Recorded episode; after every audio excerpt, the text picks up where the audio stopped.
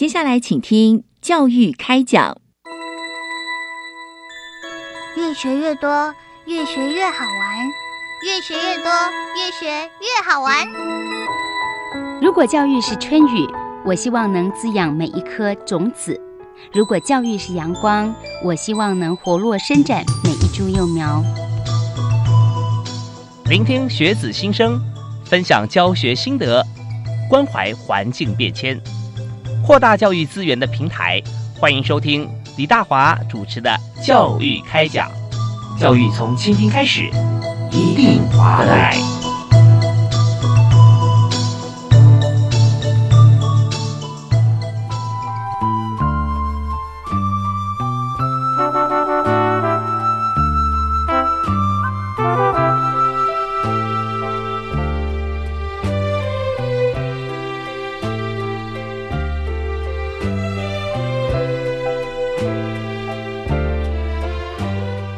亲爱的听众朋友，大家好！非常欢迎您在今天晚上收听我们的节目——国立教育广播电台《教育开讲》，我是主持人李大华。我们在今天谈的教育话题啊，是跟钱有关系的。所以在学校里面什么都有教，当然包含这个财税、金融、保险相关啊，还有其他的科系系所也有讲到怎么样来理财啊。这个部分不但帮自己理，也帮别人理财。但我们今天所要谈的是。啊，其实，在学校里面没有教的是什么呢？就是我们在所有在理财的过程当中，我们在存款之后，觉得说这很安心了。可是，这个存款钱放在银行里面，会不会有任何其他的因素哈，造成我们的这个款项可能会呃有些波动，呃缩水不见了？哇，这讲起来就会很害怕。可是很恭喜啊，所有在台湾的朋友，几乎好在不会出现像这样的问题。那么一旦出现的话，一定要有一些这个防护机制，所以在今天呢，我们在这个呃理财的教育里面哈，我们就特别邀请到呃在这方面的专家，我们特别邀请在这个中央存款保险公司业务处担任处长的陈冠荣陈处长啊，在现场。主持人好，各位听众大家好哈，非常感谢有这个机会哈，嗯，在这里跟大家讨论一下所谓存款保险。嗯哼，好，对，那存款保险的意思大概就是说，如果你的钱存在银行里面，嗯哼，好，那如果你的银行发生了问题了，呀，不幸的倒了，或者是说被勒令停业了，那我们公司就会出来赔，在最高保额三百万限额里面赔给你。OK，就是每一户的话，他呃被赔偿的金额最高是三百万，三百万，对。那有没有最低呢？哦，没有，没有。哎，对。OK，那这里可以注意一下，就是说他的。我们理赔的时候是依照他的那个，比如说你的身份证资料去归户的，嗯嗯嗯。所以说，你如果是你一个人哈存在这家银行哈，比如说你的总行存两百万，分行存三百万，加起来是五百万，是。可是加总共我们还是赔三百万。哦，就一家银行，以银行为单位，对对对对，银行为单位。哦，所以呃，我们知道说在银行方面，有时候有贵宾户啊。大家都定在三百以上，对不对？是两百或到多数像外商银行三百以上，就是说啊，这是我们的这个呃钻石级啊金金卡啦或者客户。那其实这个三百万除了是这样子来思考以外，还有个很重要的观点，就是刚才陈处长说的。就是我们针对赔偿的这个保额哈，对，呃，也就是说每一户认身份证字号，只要你在同一家银行，对，你带来你的金额就是加总在一起超过三百万的话，我们就理赔三百万，对，啊，如果说不到三百万，我就赔满嘛。如果说我是一百九十八万五千六百万二十一元啊，那我就全数就赔给你，没错没错，对。OK，那这个一般的这个存户，他需要在存款里面去额外支付一个保险费吗？这个是不用的，这是银行会缴这个保险费。那你一定会好奇，那银行为什么要？要交保险费？是。对，那最主要是你要我们要谈到银行的本质哦。那银行它事实上是一个金融中介，嗯嗯，就是存款人有钱多的时候，然后存到银行去，好。那有另外有一群人，他是让我钱，我想去投资，可是我没有钱，对，我就找银行借。借款，所以银行就是一个金融中介，嗯嗯，对，从钱多的人那边的存款人，把这个钱挪到钱。需要用的那些人叫贷款人，这样就是一个金融中介。可是这个金融中介的话，它本身是一个好处，因为它把钱从多的移到少的需要的人的地方去。可是这个也，它有一个先天性的的那个致命的的的那个本质，就是说它的资本理论上在我们呃银行法里面，新银行就是一百亿，哦，新银行要深色的话，深色的话就一百亿。的门槛。对对对，可是它可以做到大概一千亿。哦，十倍，十倍，好，或者更更多啊？那我们主管机关是怎么样来控制这个倍数？它是定了一个叫做呃资本市足率。嗯嗯，所谓资本市足率就是自有资本，比如它放在分子里面，我们刚刚讲的一百亿，一百亿，好，对，那你能做的有那个换款，好，这个一千亿放在分母，分母，然一百除以一一千，那这个就是十趴嘛，十趴，这个资本市足率就是十趴。OK，哎，对，那反过来，你如果你资本更多的时候，你一百二十亿，可是你做了一千亿，所以资本市值一百二十除以一千，除以一千就是十二。OK，所以所以说你资本越大的时候，这个资本市值越大的时候，是对存款人的保障是越大的，因为他资本多了。对，可是做的那个对，那这个是用来那个我们就是等于你可以看作是它来控管风险的承受风险的能力啦，因为资本越多，它的风险。就可以对承受越大。换句话讲，就是我们新银行呃要申设的时候，依据法定呢，它的最少哈，你真的要拿出来的这个现金啊，是要有这个一百亿，对，一百亿。但是呢，你这现金里面包含。其实其实都是自己的股东集资了哈。那你为什么可以做到一千亿呢？你的钱哪里来呢？就是说你有些这个存户，好比说今天李大华要到新银行啊，陈处长啊的这个银行里面啊，那我就说好，那我就存一百万啊。那李小华存两百万啊，李中华存五百万，再加起来就累积累积累积。如果说他累积到多少，他就可以做多少放款。对，因为本来是一百亿嘛，没错。累积下来我累积到了五百亿了。哎，那我就可以放做五百亿的，对啊。那如果累积到一千两百亿了，那我还是只能做一千亿，因为我规规定的是这样子。如果是规定，可是现在就是说，嗯，因因为这是一个出钱的。那如果刚刚呢，我们说规定如果到十的话，那刚刚你的论点就是对的。嗯。可是它这个因为越来越大，我们现在的话哈，已经把那个放到那边十点五。哦，十点五。对啊，对。OK。原原来的话规定是说那个资本市足率要八。要八哦，那现在就换到四点五，所以越来越严格哦，越来越严格。原来八趴的时候可以做到十二点五倍哦，十二点五倍，也就是说你有这个 呃八千万的时候，你就可以做一千亿。哎，对，一千亿，对，一千亿啊，一千万十十亿八百万一百亿，呃，应该说呃有有这个八的话，应该是对，就变成说八十亿了。对，八十亿的话，你可以做到一千亿。对。对，因为那现在就调调到十，然后十点五啊，这样子。好，那意思就是，其实银行啊，他要做这个业务，有的时候呢，你很难去拒绝这个客户，对，因为客户一次，比方说我们讲离岸风电好了啊，像这样子啊，类似举这个例，会有很多其他，他公司呢，动辄一借，可能要借了你超过一定的数额。好几十亿、上百亿、上千亿的时候，啊，千亿是不会啦，在在就一个大数额。那银行它如果说受限，它有多少资本，只能做多少生意的时候，他觉得说，你看我明明有的生意，我为什么不能做呢？所以在呃供需之间，那政府就横估啊，那你已经拿等于是拿一百亿来当担保嘛，啊这样子，那让你能够放款到一千亿，然后你以后用利息的方式快速回收，啊这样的话，其实对活络我们整体经济来讲，它是正向的。对。但是呢，我们也必须要为这些存户啊有保障。对，啊，对。所以刚刚讲到，一般人存钱不用付保费，不用。可是银行呢，他就要为了这些保护，他人家拿钱放你这里，那你要保障他，所以就规定他一定要做这个中央存保的这个保险。对。所以每家银行只要申设，他一定要跟你们保险。对。哎，我们公司刚成立的时候，哈，我们就采自研保险。那个时候我们七四年成立的，嗯，好，七四年成立的那时候，银行大部分是公营。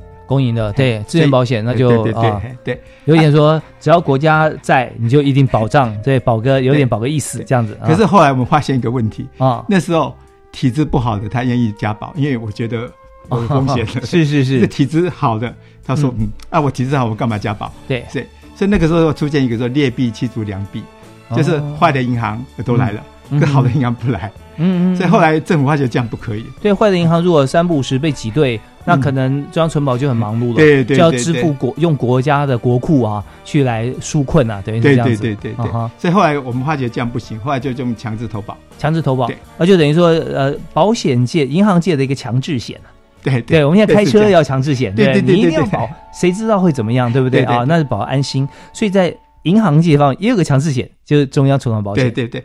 因为我们原原来的收费方法是用固定汇率，嗯，就这样。可是用了我们后来改用的强制险、强制保险以后，嗯，那银行又有人抗议了。哦，他是说，我的风险比他低，嗯，我的获利比他比较高等等的，哦，那为什么我们两个缴一样的保费呢？对，我们这应该有区隔嘛，对不对？我是好学生，我也要被罚站，为什么啊？啊，后来我们就把固定费率改成风险汇率了。嗯，OK，那至于说，呃，固定费率是怎么计算？什么又叫做风险汇率？我们听段音乐回来之后，我们继续访问今天特别来宾是中央存款保险公司营业处的处长啊，陈冠荣陈处长啊，业务处的处长，我们稍后回来访问。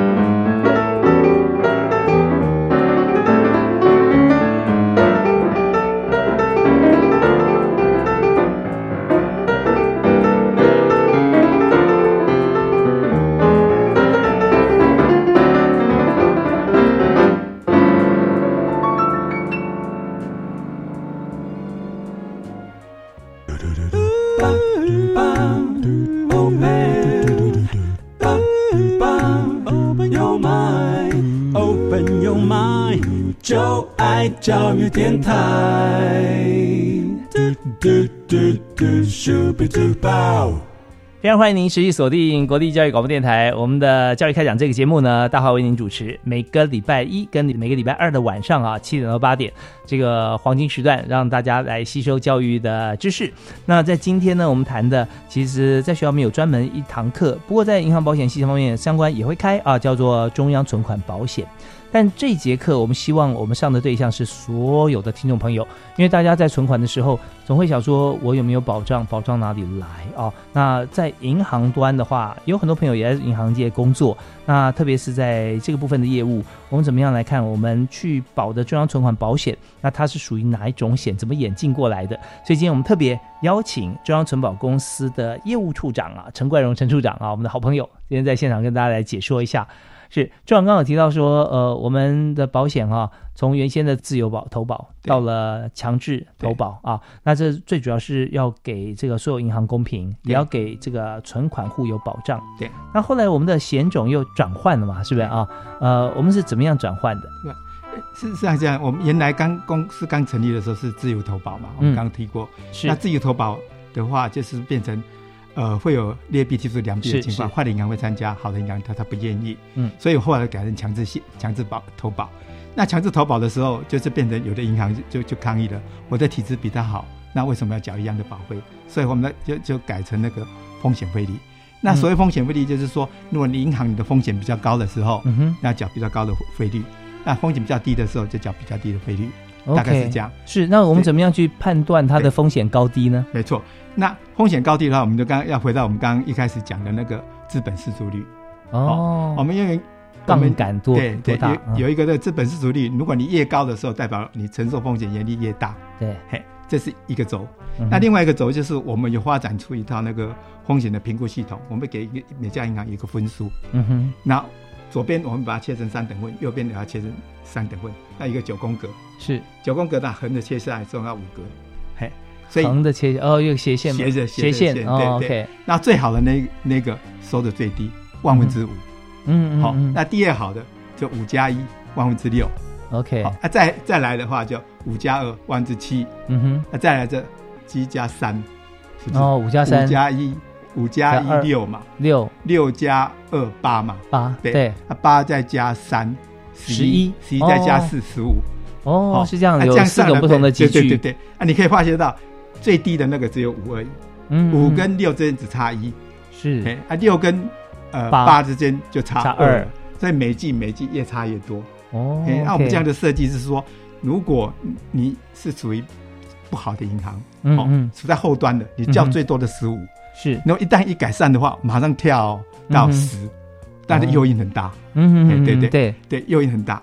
可是，在在前面的话，我们就比较少，所以。让他有那个诱因，赶快去改，赶快去改。OK，所以这就是比较呃积极型的银行，对对对对对，他就要付多一点的保费，因为它是高风险高利润嘛。对对对，他为了赚取高利润，所以他操作的风险杠杆会比较高一点啊。也就是说，今天呃，我们看到他资本市足率会比较低，就是准备比较比别人少的资金，但他的业务范围可以放款更多啊。那这些万一他放的大户放款大户突然说倒了，对。没办法还钱了，对，那这些在银行可能就承受不了，没错。啊，那这时候就必须要动用到中央存款保险，对，那中央存款保险这个钱要进去了，那也就赔给所有的保护，那这时候为什么愿意赔？因为他之前交的比较高的保费，这是公平合理的哈。对，好，那当然这边我们就有个问题回过来哈，就想说，这当然是不是我们中央存保的业务？那就就我们长期的观察，是像这种哈操作比较高风险杠杆、获利比较高的银行，对，相对于对于存款的存户，它的利息会不会给它高一点？在在目前低利率的时代哈，是因为资金太多，嗯，这个情况大概比较没有。可是，在我们民国九十年的那个时候，你讲的情况的的确有发生。对啊，因为他要争取大家来存款的。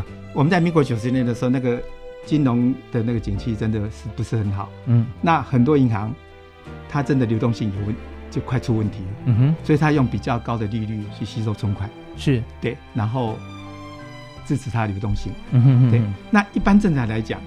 银行哦，控制它的流动性，它大概是有一个叫做那个期限结构的分析。比如说，呃，我在一到三十天之内，我知道有哪些存款会到期，嗯哼，那我就必须安排资金在这边到，因为存款要付出嘛。是是。然后一般来讲，我它的集聚是用一到三十天，嗯，三十天到九十天，是九十天到一百八，然后一百八到一年，一年以上，嗯，对不对？他是说拿，比如说你一年级定期存款，一年快到的时候，嗯他就。我这边的投资也落在一年之这边，嗯，好让它能够 match 哦。所以说，银行在操作的过程当中啊，其实带就放款跟存款这两边哈，其实要一直在寻求平衡。对对对对对对。啊，你不能说人家呃定存到期，他他不一定要继续存哎，他要解约啦，对不对？他说他到期也不是解约，他都到期了，他就获利，他就提出来了，他可能有他的用途。对，那这个你要给他钱。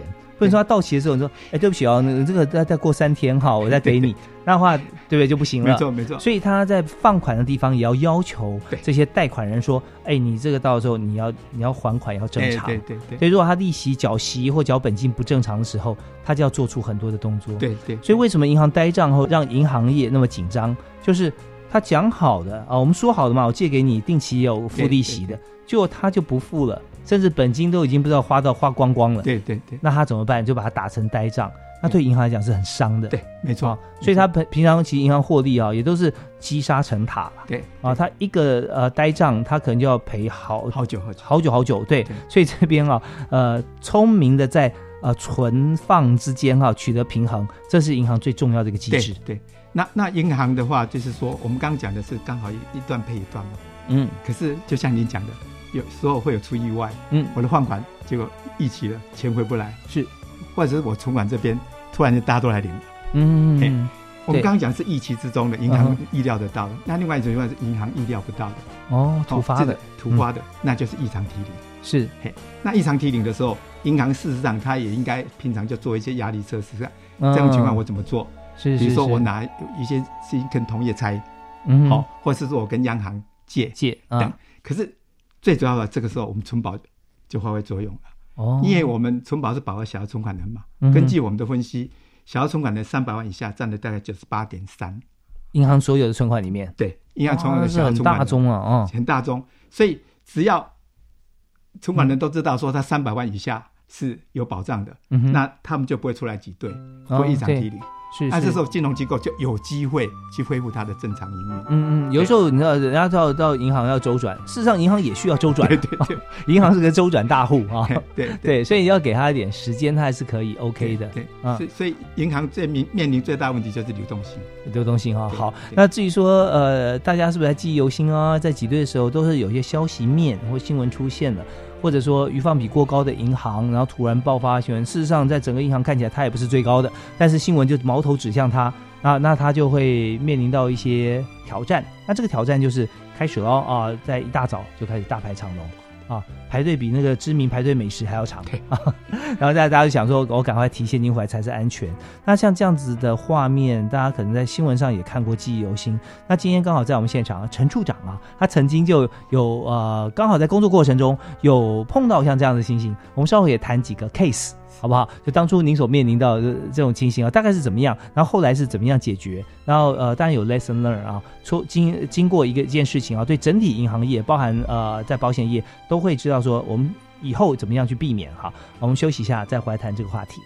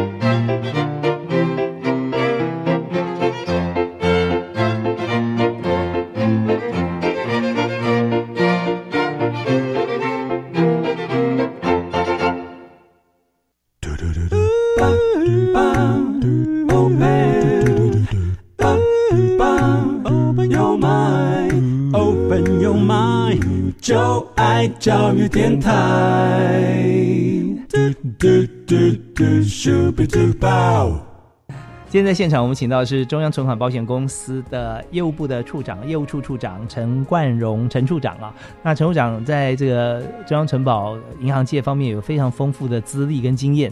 就我们刚刚讲到说，银行最好不要发生这个异常提领，就是挤兑。劳民伤财，真的是这样子。那大家领出来之后再观望一下，哎，没事啊，又重回去，对不对？那何必这样子一来一回？可是有时候啊，碰到这种令人紧张的情况，还真的不敢不去，不去挤兑，对不对啊？所以您记忆最深刻的有没有什么事情？是这样哈，我们一旦碰到那个银行或挤兑的时候，嗯，在我们那个九十年代的那个时候，是那网络不发达，嗯，对，钱人大概存款人会到柜台去提点，嗯哼，对。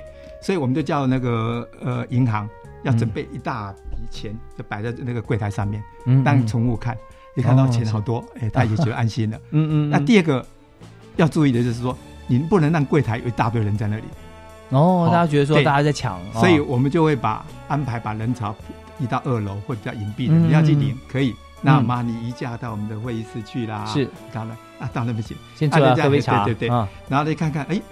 柜台都没人呐，是，那在电视台来拍，哎，真都没人，没有人啊，钱很多放在这边，对对对对对对，那大家就会安心了。对，先摆一座金山在那里啊，然后来拍的时候看，哎，新闻画面也没有啊，听说好像说某某合作社或某某银行发生了这个挤兑，就一看场面非常祥和啊。那当然到楼上去，呃，也是大家坐着，然后泡杯茶，对对对，来来感受一下，其实也不用那么紧张，没事的啊。对对对，但是真的不需要紧张吗？其实还真的不需要。因为有有中央存保在，对哦，对，OK，那这个是在九十年代，对，我记得还发生不止一次嘛，对不对？好几次，好几次，我还记得我们过刚过完农历年来刚上班的时候，嗯，然后马上就接到指令，就派下去了。OK，一个一个祭点就丢一个人进去，是好啊。其实这都很有画面的故事，还有相关哈，在中央存款保险方面，我们对于一般银行有多少的保障啊？还有一般的这个存款户，我们要什么样的一个知识啊，能够让我们知道钱放在银行它是安心的。我们休息一下，马上再回来。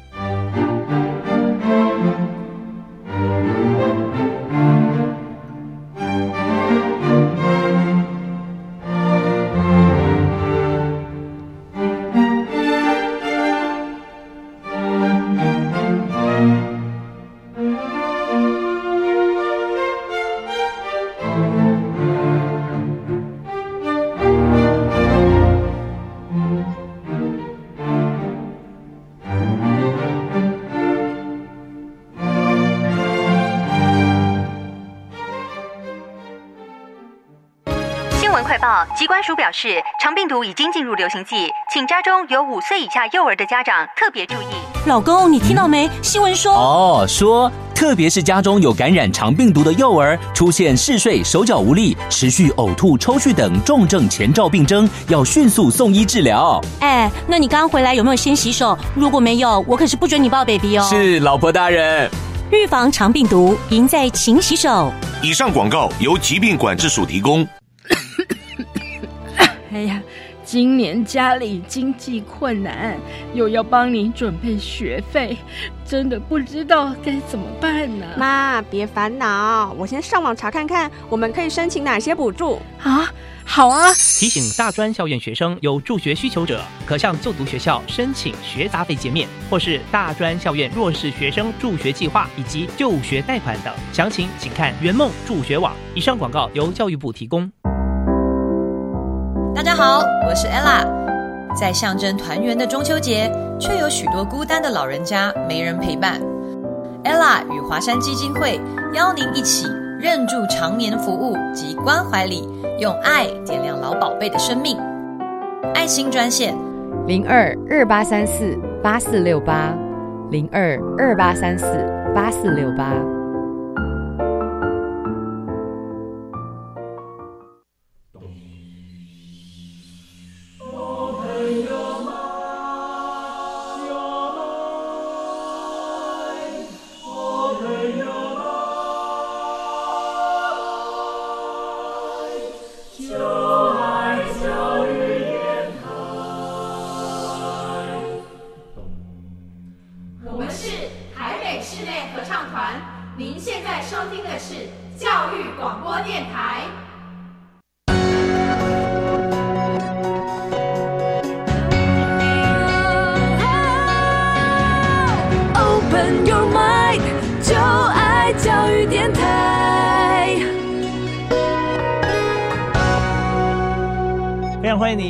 定国际教育广播电台，收听每个星期一跟星期二晚上的教育开讲。我是主持人李大华。我们今天请到在银行业方面啊，可以说是银行的银行、银行的保障啊，中央存款保险公司的业务处的处长啊，陈冠荣陈处长，处长你好啊。是我们刚谈了很多，就是在过往的经验。我们看银行它为什么要保险，就是因为银行它本身就是一个杠杆操作的一个机构。对啊，它有一百亿，它就可以做到一千亿的放款啊。那当然中间的机制非常的精细。所以我们知道，在银行工作的话，哈，也是要专业人士。对对。现在我们看到有这个 FinTech 啊，就是说有数位金融以后，其实也更让大家放心，因为在我们的家里面或手机上都会看到说，我现在存款多少。对，对不对？那我们对比到刚才那个故事，您说在九零年代的时候啊，九十民国九十几年了，对对对。那时候就是台湾钱烟角木啊，但是烟角木钱慢慢收起来，大家存到银行。可存到银行之后，然后又会有一些其他的要做更大生意的时候，一些放款啊、呃贷款啊，包含了一些政治经济的因素，那产生到说对某家银行觉得说不太信任啊，发生挤兑。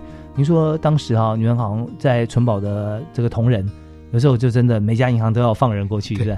那那个那时候是是什么样的情形？去那边你们要做什么？那最主要是说。我们会到现场去，嗯，那我们穿我们的存保背心，嗯，那一看就知道是我们存保的人，不是骗他的，是是，然后再跟他解释是说这家事实上经营是良好的，嗯，没有问题的，嗯好，然后你看看那桌上有那么多钱，对，好，柜台也没什么人，所以你是可以放心的，好，那你如果真的不放心的话，好，那事实上那个时候还有一种方法叫做直借啦，直借，对，叫做承承担直借。好，你出来先直接出来，你不放心的话，先直接出来。那过几天他真的没事了，好，你再把它换回去。哦，就少了一个这个呃，就是清除账户跟重新开户的动作。哎，对对对对。但是现金还是全部给你。哎，对对，或者你有一部分也可以。还在啊？对对，打九折借出来。哦，打九折借出来，对对对，什么意思？就是说他还是保持百分之百万的时候，对，就是你可以你可以提领九折，就百分之九十你都可以领走。对，不安心的话，那为什么百分之十要留着呢？就是因为我们跟你讲这是安心的，而且呢，嗯，你这样子有户头有钱，就不会违反正常规定啊，也不会让你觉得说不安心，因为只要留一成嘛，对。对，那你户头还在，所以一般来讲，他们事后都。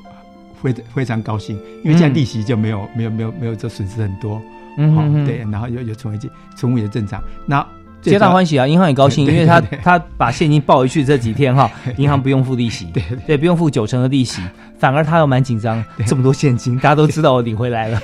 那这个的时候，我们挤兑的时候有一个有一个的，我们要请警察机构去支援。哦，对，因为那么多钱摆在那里，说实话很危险，很危险的，对，所以警察会站在旁边。对对对，我们还是记得前一阵子哦，就有那种珠宝商啊，他们办这个 展览，结果他们请保全，就没有想到光天化日之下，还是有人顺手牵羊把这个贵重珠宝给拿走了。对对，所以以现金来讲，更加的让人就，对，人家说财不露白嘛，没错，他不止露白，还是大白哈，对，大大大的放在柜台上，这一次放的现金要放多少？我不一定，那已经不是算金额了，是算它面积了，摆满为止。因因为信心问题啦，最主要是信心问题。它事实上是够的，撑得过去。可是像银行这边，你最大问题是说，嗯，虽然经营是良好的，嗯，可是人家存户同时进领钱的时候，再好的银行都撑不住。你你可以想象得到，他所有资金都已经摆出去了，嗯，我放款出去了，我投资出去了，嗯哼，啊，你一大堆人突然间来了，出我意料之外的，所以我跟同业借了，跟银行借了，可是还不够的时候，我要开始清我的投资，可是你的投资就急售价，那价格就不好，银行会损失。对对对，那这下等等的都会造成银行比较不好的的的现象，所以我们在这里要强调的是说，这再好的银行都经不起异常提零跟挤兑。嗯嗯嗯。所以这个时候，我们存款保险的先导就很重要了。如果你是三百万以下的，你事实上可以不必去挤兑的你，事实上是可以安心的。是这个时候。这家好的银行就很可能撑过这个危机，嗯，让它变成回一家好的银行。没有错，对。所以刚才呃陈处长讲的这边有两个很重要观点。第一个观点是说，呃，我们在存款呃在银行，如果说发生任何事情去挤兑，对于这银行来讲的话，他要把这些现金这么多现金把逼出来，要及时的要给这些存户。那他所投资的东西，就像说我开了一家店，明明正常营运也有营收啊，正常店，但现在呢逼着我。当天我就要结束营业，所以我就变成一个跳楼大拍卖，连成本都不到就全部出清。那这些资产出清是低价出清之后，把它钱再还给自己原先的存户，这没什么道理。因为回家放了二十四小时，第二天又把它存，四十八小时又还给你。那可是我低价卖出去这个资产，我没办法再取回来了，所以这银行就很就受不了啊。好，那第二个部分呢是讲到说存户的保障了。如果今天我们资金真的比较充裕啊，我们也许有五百万啊，有八百万，那这时候呢，你要想要有保障，其实刚刚陈经理这段谈话里面，那我是觉得说，呃，也许你对一家银行情有独钟，全部放在里面。不过你为了真的保险起见的话，你有八百万可以分三家银行，对，一家三百、三百、两百，对。那这样的话，如果真的任何一家银行发生状况的话，那中央存保公司都会出面，然后把你每一个每一位哦，不管是男女老幼几岁，做什么行业。认身份证字号，对。啊，一家银行一个号码就给你三百万，对对，OK，那两百万那家就就赔到你两百万，对，所以你也不能找他要三百哦，这不行的。哈，对对。对，虽然他额度是这样，所以如果你你一家子啊，嗯，你爸爸妈妈小孩，嗯，对对，如果一家四口的话，是。就一千两百万的，哦，这一千对对，一一个银行嘛，是是两家银行两千四百万，所以理论上是够的，对，只要你充分的应用这个，那另外的话就是说，事实上你也可以。就是说，去判断，就像我们要选银行嘛，对不对？那事实上，我们公司当年我们的疫情系统是比较专业的。是。那一般的那个存款人哦，你如果要判断你存的那个银行或金融机构是好是坏，哈，嗯，事实上，金管会他在网络上都有破金管呃金融机构的基本资料。哦，他怎么样来剖出来？这呃，我们可以判读说哪家银行体质比较好？他比如比如说，他会有那个易放的资料。预放预期放款的资料，预期放款就是说他放款收不回来，呃，是不是？还是就是还没有收回来，还没有收回来，还没有收回来就是预期嘛？预期那预期吧，后来有好多好多种情况，一直后来要变正常了啊！对对对，也不能说他收不回来了，就是说在该收回来的时间他延误了，延误了，对，预期过时了，对对对。啊，另外一种就是说啊，他真的呃预期了收不回来了，那部分打做打销售呆账了，哦哦等等的那种，对，那这是易放。那另外一个是一期放款的覆盖率，哦，覆盖率什么意思？覆盖率的意思说，比如说我我我一百万的一期放款，可是我提了准备也是一百万去盖它，哦，那这一百万哪里来的？他银行提，就银行中获利里面提出来，从获利提出来，对，所以这个这个你可以发觉到是说，你只看看一个一期放款的比例并不准确，你要看它的覆盖率够不够。那如果说他今天有获利，但他不拿出来覆盖，有没有可能？有可能，可是这有两种情况。嗯，其实银行的话，如果你这个钱你不提存作为准备的话，嗯，也是发给股东，嗯哼，等等的，哈，嗯，等等。可是，一般来讲，现在银行他会愿意去提那个备底，备底提足够的时候，万一这个易放真的收不回来的时候，嗯，那我就可以还，把这个损失给冲掉。备底是什么意思？就是备底呆账，就是拿一笔钱来啊，准备这个以往收不回来的时候，把它冲抵。也就是覆盖的意思吗？对，覆盖。哦，OK，所以准备去抵这个呆账了。对对对对对，就是说今天我们有几两种情形啊。那刚才呃陈处长提到说，他不做备底哈，那就就不不拿钱来来覆盖的话，他就把这些钱怎么办呢？就发给股东啦 啊，因为我们获利嘛，他确实有获利啊。因为银行是这样子看的，就是说获利归获利啊，预放归预放啊。那获利的话先发给股东，可是为什么国家政府啊，就是呃不管金管会也好，或者说中央存保也好，会让他去发给股东，因为他最后出了状况的时候，这些股东都要来负责嘛，是不是？那一般来讲，我们现在已经要求说，银行的话，好要提一定比例的的那个备底备底单张，把把它覆盖掉。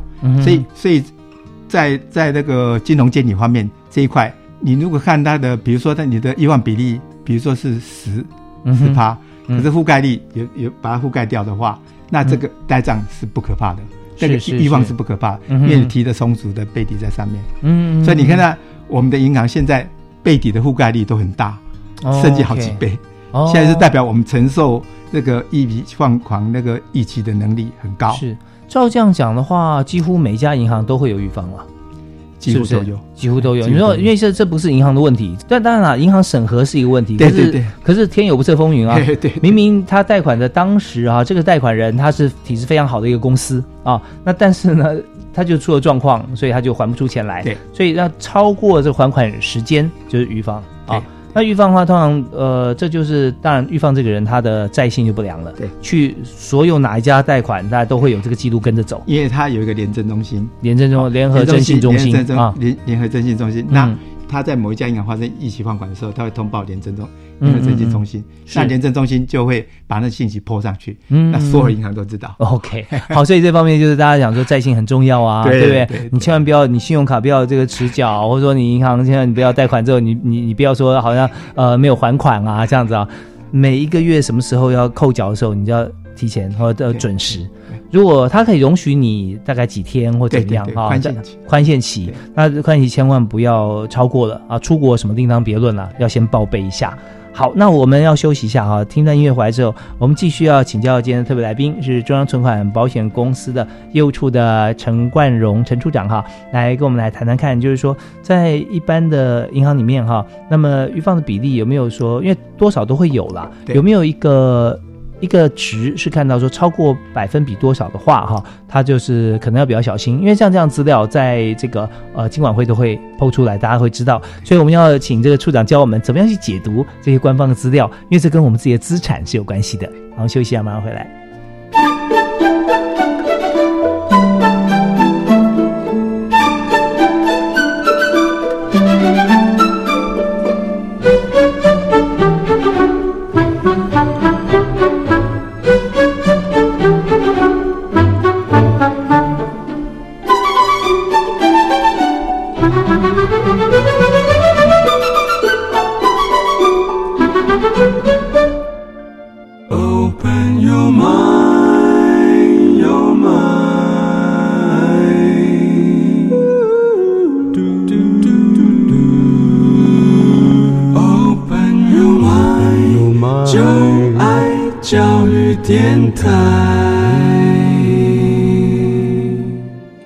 所收听的节目是教育广播电台的教育开讲，我是李大华。那今天邀请到在银行界啊，这个大家都认识他，因为他要照顾每一家银行啊，是中央城保公司的陈冠荣陈处长啊。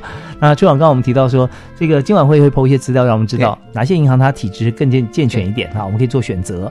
那么呃，怎么样看它健全与否？它抛出来像有余放资料吗？哈，还有哪些是我们可以来做依据？对，就像我们刚刚讲的。他会把易放比例的资料剖出来，嗯哼，然后把易放覆盖率的剖出来。嗯那如果我们不看易放覆盖率，我们只看易放比例的话，当然是越高越不好。对，在民国九十年代的时候，嗯哼，这个数字曾经到两位数，很可怕的。你可以呃放贷一千亿的话，哇，你就想象说你就有两百亿啊，就一百多亿是收不回来的。对，啊，他已经超过他银行设置的那个标准了，可能收不回来，不是说收不回来，对，可能收不回来，因为他的预防不是说呆账了，哎，对对对，就是说这个钱已经大过他当初成立深设的一个资本额了啊，那个时候才会成立一家金融重建基金，嗯，嘿，所以出来收这些，那是新银行以后嘛，是吧？哎，对，新银行在八十年深色，我们在九十年时候成立金融重建基金。OK OK，那时候状况再出来，像呃比较有名的几家银行，像像中华银行后来就没有了，对不对？对，那个那个情况大概是说，因为八零年代的时候新银行成立嘛，嗯，那成立又互相竞争，是，那互相竞争的结果，有些真的是恶性竞争呐。我们现在回想起来，恶性竞争的手法就是呃贷款贷款利率压低，压低，然后容易申请，对对对对对，所以这就变成一个恶性循环。对。啊，他提高很高的这个利息去给存款人，说你赶快来这存钱哦。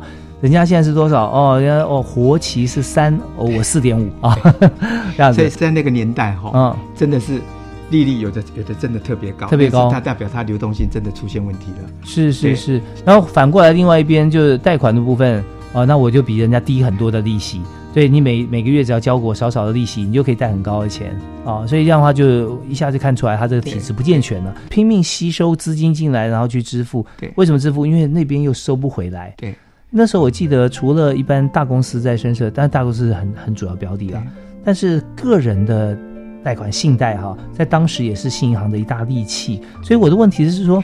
到底出现了预放的情况是个人他的金额加总居高，还是大公司贷款？应该是看银行啊。哦，看银行。嗯嗯比如说像万泰，嗯哼，好，他是专门在收那个个人信用人的。哎，那时候 George Mary 是万泰，对，就是 George George Mary 啊。那个时候就是，所以他后来的话救急嘛，对 对对，这不 George Mary 不是救急面赢，对不对？所以那个时候，事实上他在信用卡、现金卡这边呢是。真的出了一些问题，有的银行是专门在做，就是说大额放款的那种的，嗯，那可是他找的对象不佳，那有的是专门充信贷，就像你讲的那种现金卡那些是。易借卡那种的，嗯，他们也在做，但后来因为一开始的时候，第一个进入市场的真有赚到。所以在金融业方面，就是一个呃金钱游戏的时候哈，大家会发觉说，真的不能儿戏。对，因为如果这样的话，最后政府要出面的嘛。对，所以很多银行就开始体制不好的银行、不够健全的银行就会被并购啊。对，啊，因因为那个时候我们还记得，我们有有明明去监控到是说，你那个那个放款那个信贷可能有问题。所以在这个借新还旧在企业方面，有的时候就用银行团的方式。那当然这是看银行团。本身彼此来支应一家大企业的时候，彼此会评估，因为这是进入另外一个境界了啊。对，那那 另外一个层次会说，哦，我就估他的资产哦。事实上，其实你看他现在好像嗯没有经营不好，但他的总体资产在呃市场上看起来是很有价值的。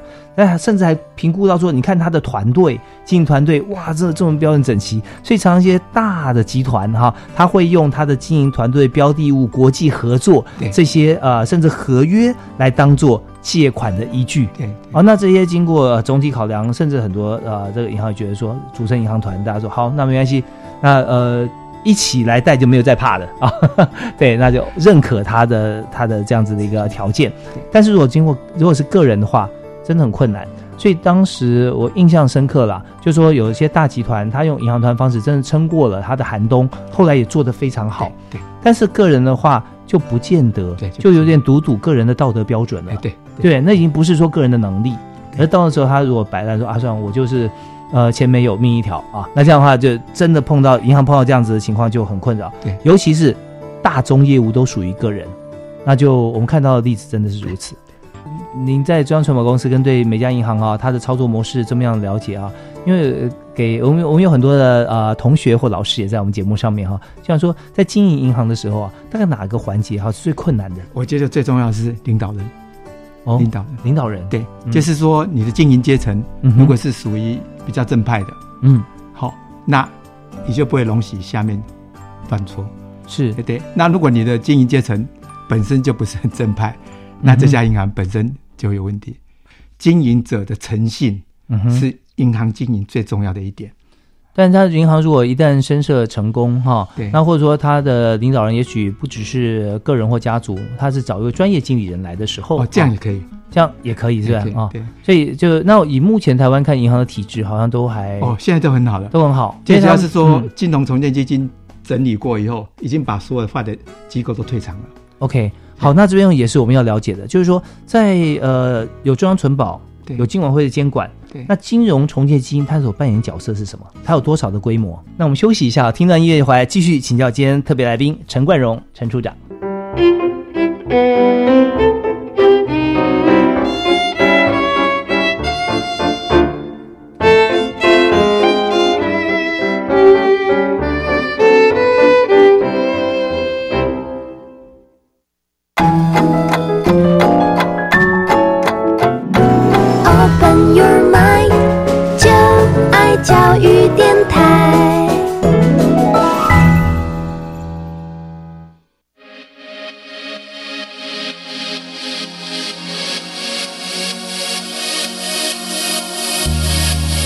开教育新观点。